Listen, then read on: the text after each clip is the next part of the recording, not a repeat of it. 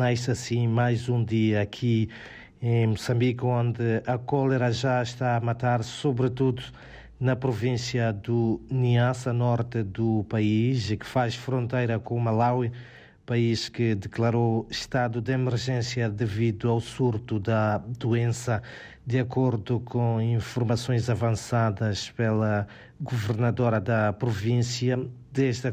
eclosão da cólera em setembro do ano passado, oito pessoas não resistiram à doença.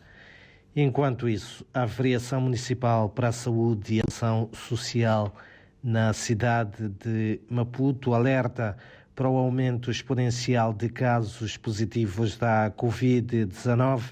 de dezembro de 2022 para janeiro de 2023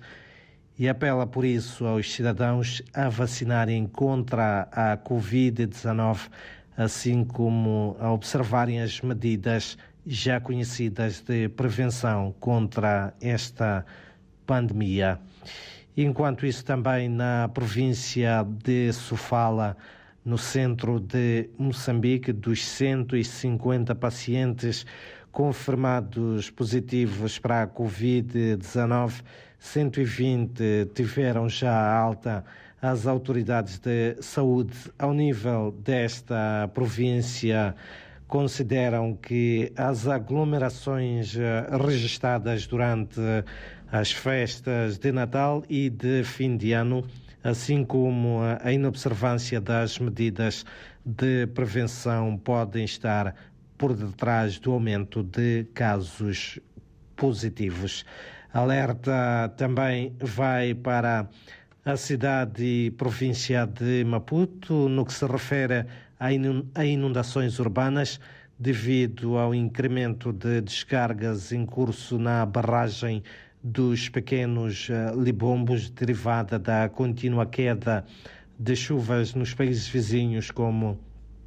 África do Sul e também o Reino de Eswatini. A Direção Nacional de Gestão uh, dos Recursos Hídricos apela, por isso, à retirada da população de zonas consideradas propensas a cheias e inundações. E mesmo para terminar, dizer que arrancam hoje em todo o país os exames de admissão 2023 para a Universidade Eduardo Mondlane.